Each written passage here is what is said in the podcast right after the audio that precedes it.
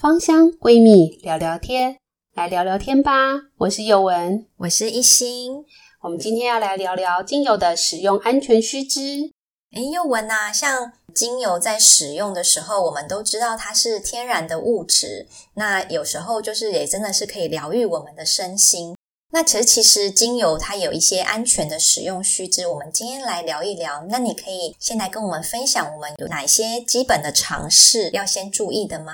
精油本身是一个很效果很强烈，而且它是属于高度浓缩的一个植物精华。像玫瑰啊，它是不是也要几万朵可能才得到那么一点点的玫瑰精油？嗯、那当然，我们有时候会在一些精油历史上会学到一个很有名的化学家，是盖特佛赛吗？没错，就是他。他实际上是一个化学家，他在一次实验的意外的时候呢，就不小心烫伤了。结果他刚好在自己的家族的可能是精油工厂之类的，他就顺手就把自己的手整个泡进去纯的薰衣草精油里面。哇，是哪一种薰衣草精油呢？它其实历史上好像也没有特别记载。不过我们要提醒一下大家，就是事实上这个是不太好的行为，就是即使你家里有这么一大桶的薰衣草精油，也千万不要直接把手。整个放进去里面，的确是蛮危险的，因为我们都有很强调说，其实精油不要直接用在皮肤上，最好是要稀释使用。看他这样子，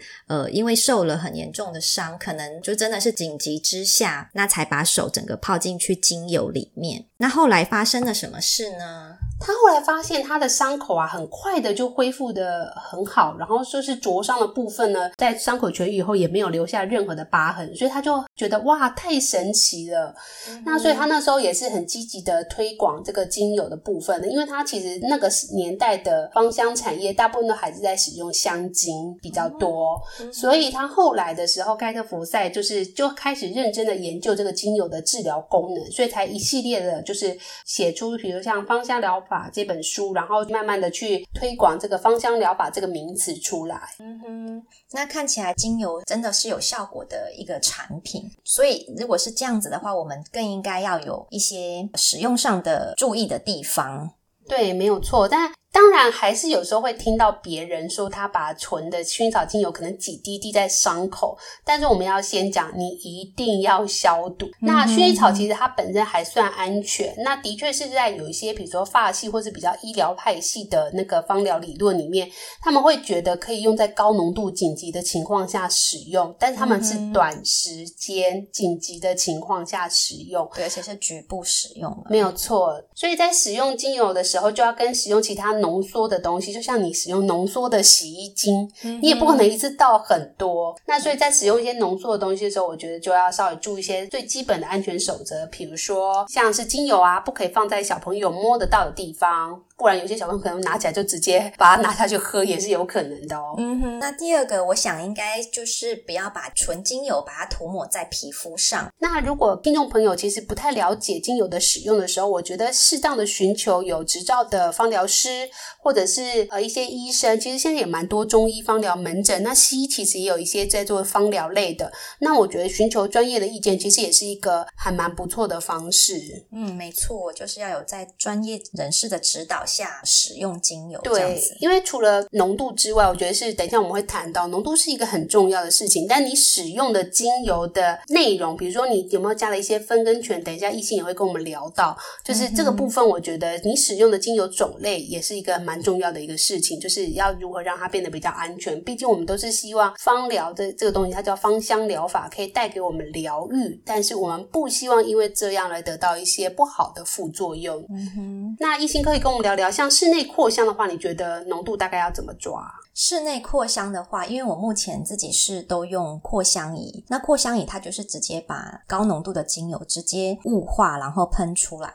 所以这样其实它的呃气味其实是蛮浓的。那我基本上我就我现在大部分都尽量，比如说开了五分钟，我就会把它关掉，让室内慢慢的有一些淡淡淡淡的气味，然后越来越淡这样子。我觉得这样子在家里是非常舒服。所以其实我不太建议开超过一个小时，像这种高浓度的扩香仪。对，因为有些震荡仪它其实是纯的精油下去震荡的。那它有分两种啦，有一种是间接式，就是你大概比如说震个十五秒。还是二十秒，它就会休息。那有些是连续式的，那连续式其实就比较不建议开超过半小时以上。对对对，没错。如果是大家比较常用的就是水氧机嘛，那水氧机通常你可能就是滴个五滴精油进去，可能它就会一直扩一两个小时。那其实这样子是还 OK，因为它就是里面就只有那五滴精油，其他可能就是水这样子。那可能就是要注意到说附近会不会湿气太重这样子。对，那如果只要是有稍微任何感觉不舒服，或觉得浓度太高，让你觉得恶心想吐等等的，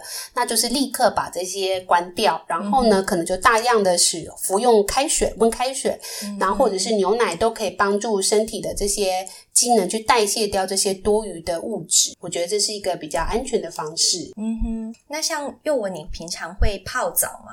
会啊，其实我有时候也是会使用一点精油泡澡。嗯哼，那这样子有没有需要一些像这样的浓度？你有没有一些更好的建议？嗯，我觉得泡澡最重要就是要让这个精油是溶在这个水里面的，所以你可以使用不同的介质。有些人是建议用酒精啦，那因为我觉得酒精其实挥发很快，嗯、而且会比较有些皮肤敏感的，其实接触酒精会比较刺激，所以我个人比较喜欢用植物油或者是卸妆油，嗯、然后就把精油加在先，一定要跟这些介质融合在一起以后再加到水里面。嗯、那我觉得最多大概也就是六到七滴的纯精油在一整个大浴缸的水里面这样。嗯、那如果是局部泡脚，我觉得有时候也可以试试看加纯露，嗯、或者是说浓度可能要稍微再降低一点。点点就是可能只用三四滴这样子来去使用浸泡的部分。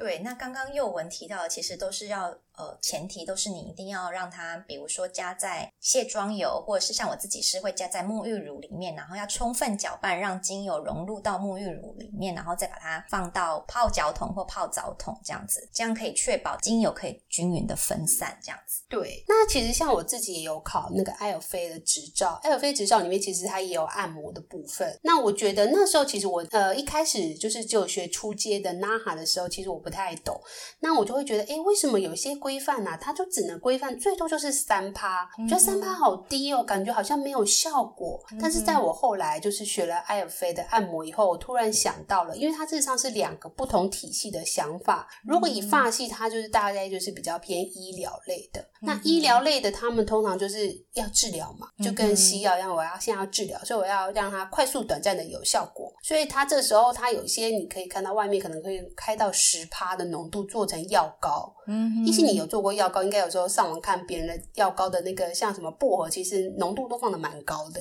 嗯哼，其实像精油膏的话，真的是呃，大概是我自己是大概会做到浓度大概十 percent，但是我就是非常非常的局部，而且不是每天使用，就是真的是。可能哪里痒就擦那一块，对，对，对，想要舒缓的时候才会擦这样。对，我觉得这个大概就是因为它是比较发气，所以你说配十趴有没有很危险？其实这样擦其实也是还 OK，那也是有它的效果。嗯、那但是我后来学艾尔菲，因为艾尔菲它比较是偏那个英系的按摩的，因为它是魔力夫人这边带入英国这边，那魔力夫人她本身就是。在在做一个医生助手，然后他后来把这个芳香疗法推广到就是美容啊保养身上。那他这时候他使用的是在日常每一天都使用，而且是全身性，可能是按摩身体或者是按摩脸部。那你使用，即使是你使用一趴到两趴，但是因为你使用的面积很大，因为我本来不知道哇，原来要用这么多。我也是去学了艾尔菲的按摩以后，发现诶，原来按一个全身的身体，它大概就需要三十 ml。如果你有比较吃油的体质，大概就要到四十沫的植物油，那如果你配十趴，你稍微算一下，一心你帮我们算一下好了。四十沫十 percent 的话就是八十滴，哇，八十滴是几沫啊？八十滴大概是八十滴是四沫精油，好，八十滴大概是四沫精油左右，所以其实是蛮多，因为我们平常买外面买一小罐大概就是五沫。对对对，所以你想哇，你一下子在一两个小时内把五墨精油都放在全身上，其实它的剂量事实上是有点太多了。对对，真的很高。对，而且后来我也理解，因为其实像艾尔菲他推广的是按摩，所以他会教你按摩。他认为芳疗师就是可以，就是可能每天要帮客人按摩，或是你的个案按摩。那你其实，在帮个案按摩的时候，个案可能有肩颈酸痛啊，或头痛，或者睡眠不好。你帮配了这个配方以后，其实你的手在按摩的过程，这两个小时，你的手也是一直在透过手。手掌去吸收这些精油，那你就会吸收了过多。你可能这个客人按了两小时，下个客人又按了两小时，你一天就按两三个客人，可是你可能六小时的手都是泡在这个浓度里面的精油的时候，其实你身体也会吸收。对这个按摩师来讲，我觉得长期的健康也不见得是好事。对，尤其是手很容易过敏，这样子。对，长期下来到某一个阶段，精油浓度又高，然后时间又长的话，其实是蛮容易变成过敏的体质，这样子。对，所以我觉得说，事实上，我后来理解他的意思以后，我就能够了解说，诶，为什么他规定说成人其实你在日常使用上，我们一开始的时候也会觉得哇，才三趴或两趴，觉得好淡哦，味道都不浓，或者是觉得好像没有立刻有效果。但是其实，在长久使用来讲，我觉得效果其实还是不错的。像我有时候就会把一些玫瑰精油啊，或者是比如说像莲花的精油等等的，把它加入了那个脸部按摩。我那异性有推荐我一个很好用的檀香籽油，嗯、我觉得真的还蛮好用的。就是在跟它和合把油一起稀释以后，嗯、然后把它调配成脸部按摩油。像这样每天脸部按摩，其实无形中其实也是你会有固定每天会吸收多少精油。那如果有些朋友可能又哎又扩香又身体按摩又泡澡，哎其实零零总总下来，你一天可能使用了蛮多种类的精油。那的对，而且可能累积的剂量其实也是加一加也是不会很少。所以我觉得这个如果是要用在日常上的话，我们会比较建议，就是说像小 baby 好了啦，小 baby 其实大部分都会建议直接用纯植物油的疗效，其实就蛮有用的，嗯、或者是使用纯露，我也觉得也还不错。嗯嗯，对。那如果真的要使用，我觉得大概就一趴。真的，如果比如啊，他真的肠绞痛不舒服，我觉得按摩大概就一趴。那幼童的话，就是比如说像五六岁的小孩，异性你觉得大概要几趴？五六岁的小孩，如果说我们全身按摩是抓两趴的话，五六岁大概就要再减半，比如说一 percent 这样子。如果大一点的话嘞，比如说国中，嗯、国中应该可以视为成人了吧？国中应该还可以，就是如果偶尔帮他按摩，不要说这种每天的话。两 percent 或者跟大人一样到三 percent 应该也是还可以，只是如果国中生想要躺下来好好让你全身按摩，应该 也是有点困难。对，那应该也是亲子感情应该要不错啦。嗯哼，对。那像成人的话，易欣你会怎么建议？成人的话，最多我觉得大概三 percent 做全身按摩是比较适合的浓度。那如果比如说你只是想要肩颈按摩的话，肩颈按摩只是，是局部嘛？对对对，只是在肩颈的部位做按摩的话，我觉得到五 percent 或六 percent，我觉得是还。因为他是有点不舒服才会去肩颈按摩，所以可能要稍微让他有个循环止痛的效果。对对对，所以大概五到六 percent 吗？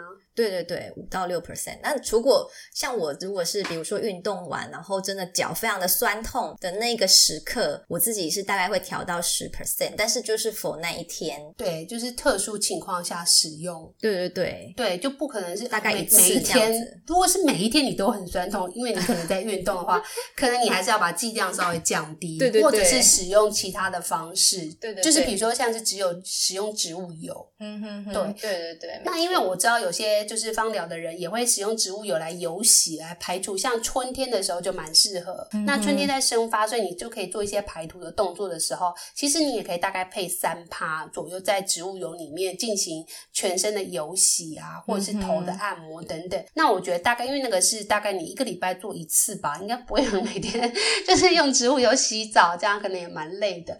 如果是真的每一天，我觉得大概就一两趴。对对对。那如果说哎，你一个礼拜才一次，其实我觉得三趴，然后最后因为你很快就会把它洗掉，大概留在身上大概半小时嘛，差不多。差不多。对，这时候就可以把它洗掉。孕妇可不可以用精油？如果说孕妇对精油还算熟悉，你平常就有在用，那你孕怀孕的初期可以避开一些孕妇禁用的精油。在孕吐的时候闻到甜橙这一类的精油，可能可以让你食欲比较好一点。那我觉得这时候是可以用来闻香的。但是就是真的是孕妇有一些精油是真的不能使用的。对，比如像是一些酚醛类的，我觉得是暂时都先停掉。那如果只是稍微基本的扩香，就不要高浓度或者是说呃长时间的使用。嗯，因为有时候真的会睡不好，或者说啊，真的闻了什么东西觉得很想吐什么的。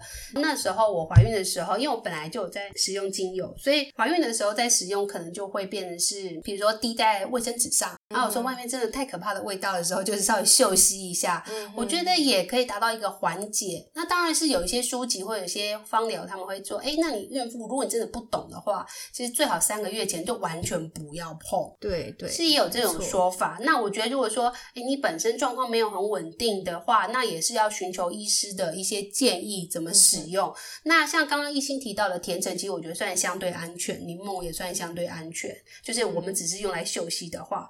那如果说呃，就是真的太不舒服啊，或者什么的，我觉得还是要看医生啊。对对对，没错。那孕妇绝对禁用的精油其实是同类的精油，像是马鞭草酮迷迭香吗？马鞭草酮迷迭香，它的确是同类的精油。然后像鼠尾草啊，鼠尾草、艾草啊、艾草、藏茴香、绿薄荷这一类，这几这几支精油啊，当然还有其他的。所以如果你不确定它里面有什么成分，就真的是也要小心这样。还有包括迷迭香，迷迭香它也有一点点同类的成分。那孕妇其实最好就是要禁用这样子。对，没有错，因为同同类其实是比较容易让孕妇流产。就是国外的研究是有这个部分，所以其实才会建议孕妇就是尽量不要用到这一类的精油。不过必须要提一下，其实我怀孕的时候还是蛮常做精油按摩的，但是他们就会叫我签一个切结书，就是说如果发生什么事情的话，可能要自己想办法，或者是跟他们没关系。但是因为我本身就有在使用，加上他们使用的大部分都是以大量的植物油为基底啦，嗯、就是甜杏仁油啊，或向日葵油这一种，然后大概也都，你说外面的芳疗的一些按摩，其实他们其实真的加的精油剂量是很低的，低因为精油的成本毕竟比较高，嗯、所以那时候我大概也是一个月按一次，我觉得是没有不舒服啦。但是这是因为我对我的身体其实是有足够的了解。嗯、那如果对自己的身体不是很了解，或者说你其实平常没有在接触的话，我还其实还是蛮建议孕妇，那你干脆就是先休息好了。你平常你也不太会用，那你也不知道问谁的话，你就先不要用。那如果说你认识是这个呃，他是一个专业的芳疗师，他可能有考过执照或上过一些认证课程，那我觉得他可能就会有一些基本的常识。那这时候也许你就可以寻求他的呃一些介绍啊，或者是询问一些相关知识。我觉得事实上也是还不错的一个选择。嗯哼。讲到选择，那觉得我们在精油的选择有没有什么要注意的呢？其实有诶、欸，比如说像大家都常提到，像是光敏性啊，或者皮肤刺激性啊，过敏性。嗯、那因为这的确是还是又扯到我们刚刚讲的派系的不同。嗯、那像在艾尔菲里面的派系，它的就是相对来讲，它选用的精油是相对选择是相对安全性比较高的。嗯、所以在有一些很常见，像是什么冬青啊、芳香白珠，它就已经放在完全禁止使用里面。哦，冬青精油其实对于酸痛止痛，它就是 止痛成分。对对对，就是还蛮好用的。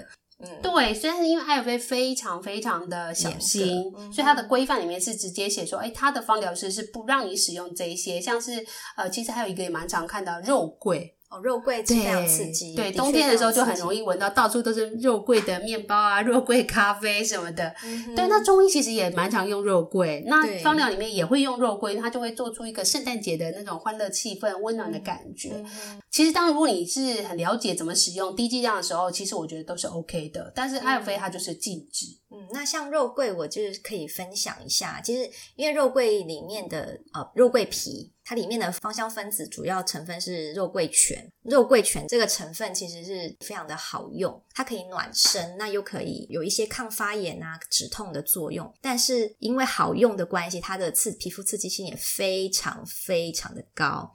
剂量的话，大概就要抓到零点五趴以下，大概零点一、零点二，其实是是在总精油的剂量吗？对，没错，就是真。我平常就是会调，比如说一 percent 的在旁边，那平常要再用的话，就是一 percent 再加进去。我平常要用的。哦，这个方法还不错诶，跟大家分享一下，就是有一些，比如说像高级贵的呃玫瑰啊、罗马洋甘菊、嗯、或者是橙花，这些其实高浓度都没有很好闻，反而是稀释后会变得超级甜美、超级好闻。对，那或者像肉桂啊，或者是一些醛类分类的油，嗯、它你万一在滴的时候不小心一口气就哦哒哒哒哒哒两三滴流下来，嗯、那你可能整罐就变成超级无敌高浓度。对，所以这时候我觉得一心的方法还不错，就直接用荷荷巴油嘛，对不对？对对对，因为它比较不容易耗掉，嗯、然后直接稀释成一趴吗？对，一趴的话就是两滴。滴在石墨的精油瓶子，对对对，这样就是一 percent 这样子。对，哎，这样蛮好用，这样至少再怎么多滴，嗯，滴个十滴 都不用担心它的危险性。对对对，甚至一 ml 两 ml 都。加在里面都还 OK，就是这种一 percent 的话，没错。那有兴趣的话，也可以，嗯、我们到时候会再把这个相关艾尔菲禁用的精油，也可以放在连接里面或者说明里面，那可以大家可以再去查看。嗯、那其实有一些精油也会被说是，诶不要高浓度使用，会容易引起肌肤过敏的。那一心，你可以告诉我们有哪一些就是比较容易造成皮肤过敏的精油吗？皮肤过敏的话，除了刚刚的肉桂皮之外，还有像酚类的精油。分类的精油有野马玉兰，就是所谓的牛至，那还有百里芬、百里香、丁香花苞、丁香叶、肉桂叶，然后冬季香薄荷这一类都是分类比较高的精油。这一类的精油也是呃皮肤刺激性非常非常的高，就是要呃低剂量、非常非常低剂量使用。那另外一个刺激性比较没有那么高，但是一样是大部分的人都。直接碰触是会过敏的，就是醛类的精油，像是柠檬香茅啦、山鸡椒啊、柠檬尤加利这一类醛类的精油，就是它也是比较容易过敏的精油，就尽量不要直接滴在皮肤上，或者是长期高浓度使用。了解。那有时候我们有时候会听到一些所谓的光敏性啊，或皮肤刺激。我知道其实大部分资料查到会比较多是在国外，我不知道是不是因为国外的皮肤他们可能比较白，或他们的日晒时间其实有时候是很长的，或者说他们本身就是比较没有那么多黑色素啦。但是反正蛮常看到就是有一些诶碰到精油，可能是纯精油吧，他们在涂抹完以后去晒太阳，嗯哼，然后就有皮肤长水泡。哦，对，那就是可能有用到呃含有光敏性的精油，像是香豆素啊，或者是呋喃香豆素的部分。对，这个部分，其实我之前在上课的时候，老师是非常强调，就是尽量不要使用的，像是。佛手柑，但佛手柑很好用诶，因为它在调和一些协同作用的时候，其实是我觉得效果都不错。有些气味不是很好的精油，嗯，或是你配起来有怎么那么奇怪的味道的时候，用点佛手柑，其实味道就会很。特别的，它就会顺的耶。对，然后佛手柑也是对情绪的调理非常好的精油。那我其实会蛮建议，就是佛手柑用在嗅息是，其实是对身体的情绪疗愈是非常好的。那如果你真的要使用在身上的话，就是除了要注意不要晒太阳，那不然就是呃用去光敏的佛手柑这样子。对，但是因为去光敏佛手柑它就是去掉一些成分啦，所以气味会有点不一样。那我觉得应该是。呃，也可以这样说，就是说你使用完的当下，不要马上去晒太阳。你可能隔了两三小时，或者是你隔了呃再去洗个澡之类的。因为有些按摩的时候，有些人可能会加佛手柑，那你按摩完可能就是呃等两个小、三个小时，让这些有效的精油成分吸收以后，洗个澡以后，呃这时候你再去晒太阳，其实它就也不至于到很严重的影响了。因为毕竟我们已经是稀释使用在植物油里面，又过了一段时间。但是当然也会建议大家不要长时间的，就是你每天的配方每一天都加佛手柑。对，没错。也跟时间有关。对，而且我觉得这也不是只有佛手柑啦，因为人本身就会对一些成分，嗯、不管是西药还是中药，还是都。呃，任何的营养品其实都会有疲乏的效果，所以我觉得在使用精油上，其实我也蛮建议大家，就是你再怎么喜欢这支薰衣草，或再怎么喜欢这个苦橙叶带花的味道，嗯，都不要长时间的每天都使用这一款，或是你使用了两三个月以后，呃，也可以做一个更换的动作，更换配方，你就会发现身体会得到新的刺激。或是可以稍微休息两个呃一两个礼拜，都使用纯植物油就好了。嗯哼，让身体稍微就是重新代谢完以后，你会发现你再重新使用完，回到原本这个配方的时候，我觉得效果也会有一种新的发现。嗯，没错，就是如果可以常常替换精油，或者是让自己的身体休息一下，就是其实对我们身体也是会比较好的。因为之前有听到一个老师说，就是呃精精油虽然很好，但它对我们的身体都不是必须的。那你你呃需要它的时候，你再使用，其实其实对我们呃双方来说都是会好，对精油来说，还有对我们自己来说都是好的这样子。对，那如果真的哎，一心你有没有在配油的时候不小心摸到纯精油啊？有，非常长，所以我的手指，尤其是食指的地方，我觉得它的皮肤就是有一点脆弱，因为真的蛮常碰到纯精油。那就是其实有一些紧急处理的方式可以教大家。就是如果你真的碰到纯精油，比如说手指的时候，那最好的方式就是不是去用大呃大量的水冲哦，最好是用很多的植物油去擦它，等于是稀释这样子。OK，了解。那我觉得就是。就是有时候大家在家里，如果自己有在调配的时候，其实还是要稍微小心。可能也许就是要戴个手套，或者是说，当你最基本的环境要消毒之外，你可能用在铁盘或什么之类。因为有时候精油真的滴到木桌上，它可能真的会有点微腐蚀的效果。如果你没有马上擦掉的话，你的木桌可能真的是会有那个痕迹，就会受伤的。嗯、对，对，那如果诶、欸、如果碰不想碰眼睛怎么办？虽然这个几率应该是蛮低的啦，但是万一真的碰到眼睛怎么办啊？我自己是还没有试过，如果碰到眼睛，那如果就是会看到书上写说可以用牛奶，最好是全脂牛奶，因为牛奶里面的脂肪可以稀释精油，就是用这种稀释的概念。千万不要直接先用水，因为水跟精油是不相容的。你可以先用一点像全脂的牛奶先冲洗一下，最后还是可能要就医，还是要看医生，没有错。对对对，那大家真的要小心，在用精油的时候，真的是不要碰到眼睛。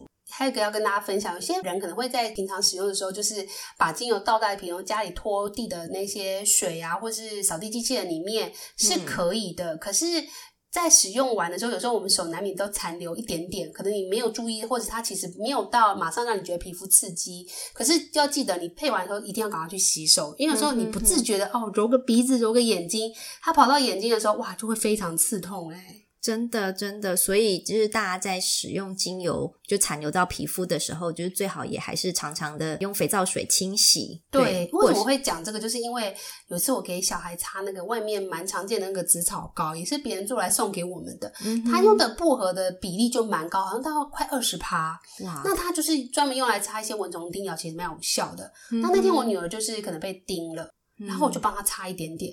结果小孩就是这样嘛，你帮他擦一点，他就会想去摸，摸了以后他就顺手去揉了他的眼睛，哇塞，哭到不行，会很刺痛。对，所以后来我就尽量也不让小孩使用这些药膏了，因为第一个我没办法保证小孩子一定不去揉眼睛，第二个我觉得像即使是薄荷，其实是已经算相对安全的精油，但是它本身比较凉，然后皮肤的感受也会比较刺激一点，所以这时候我就干脆就换成薰衣草之类的，就是不要让小孩使用这些，因为。小孩真的有点难控制。对，那如果不小心吃到精油怎么办呢？哇，天哪，那怎么办？就是之前你要看医生呢，是一定要先看医生。那你在看医生之前，最好就是可以喝一点植物油，也是让它在你的体内先稀释，然后赶快去看医生这样子。因为精油如果真的不小心吃进去，是有可能会灼伤，因为它是高浓度的一些植物精华。对对对，所以回到我们前面讲，就是如果你家里真的有小孩，或者是你没办法保证家里的人会不会乱翻你的精油的东西的话，就是第一个当时要摆到很高的地方。第二个就是使用，干脆是把所有的盖子全部换成安全盖的，就是那种按压要再旋转的那种安全盖，我觉得会安全很多。因为我真的好像之前上课的时候，真的有听到。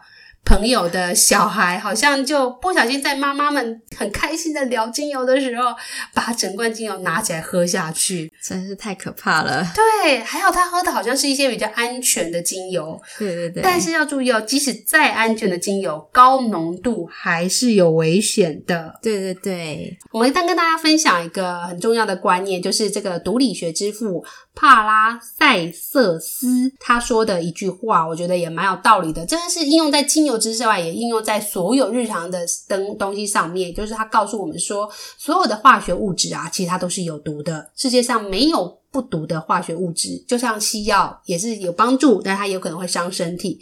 但是依照自己使用的剂量多寡，才可以把它变成是毒物或者是药物。也就是说，在你正常的很好的剂量使用的时候，这个东西。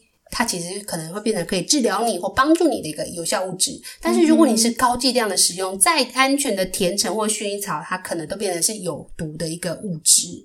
所以我觉得这边也跟大家分享一下，不要因为我们今天分享了很多精油，说啊这个书本说禁用，那个书本说禁用，那我好多都不能用。可是我好喜欢肉桂，我好喜欢冬青，我好喜欢，比如说月桂，有些人说会觉得刺激等等的，那它真的就很危险吗？我觉得主要还是依据在剂量的使用上面。念。对，然后还有使用时间的多寡。对，那如果真的你有不是很了解怎么使用这个配方啊或精油的使用，好好的去询问你身边有在研究或者是说有去上过这些相关证照课的一些芳疗师，我觉得是一个很好的选择。嗯，那你也可以到我们的粉丝专业或者是 IG，可以私底下私讯我们，也可以尽量的回答你这样子。对，有关于精油的一些使用建议。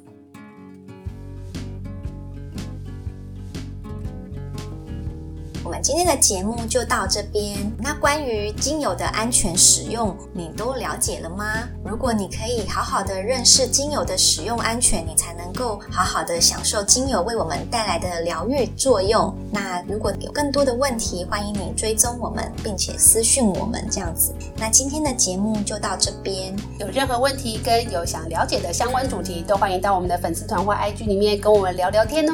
那我们下一集见喽，拜拜。拜拜。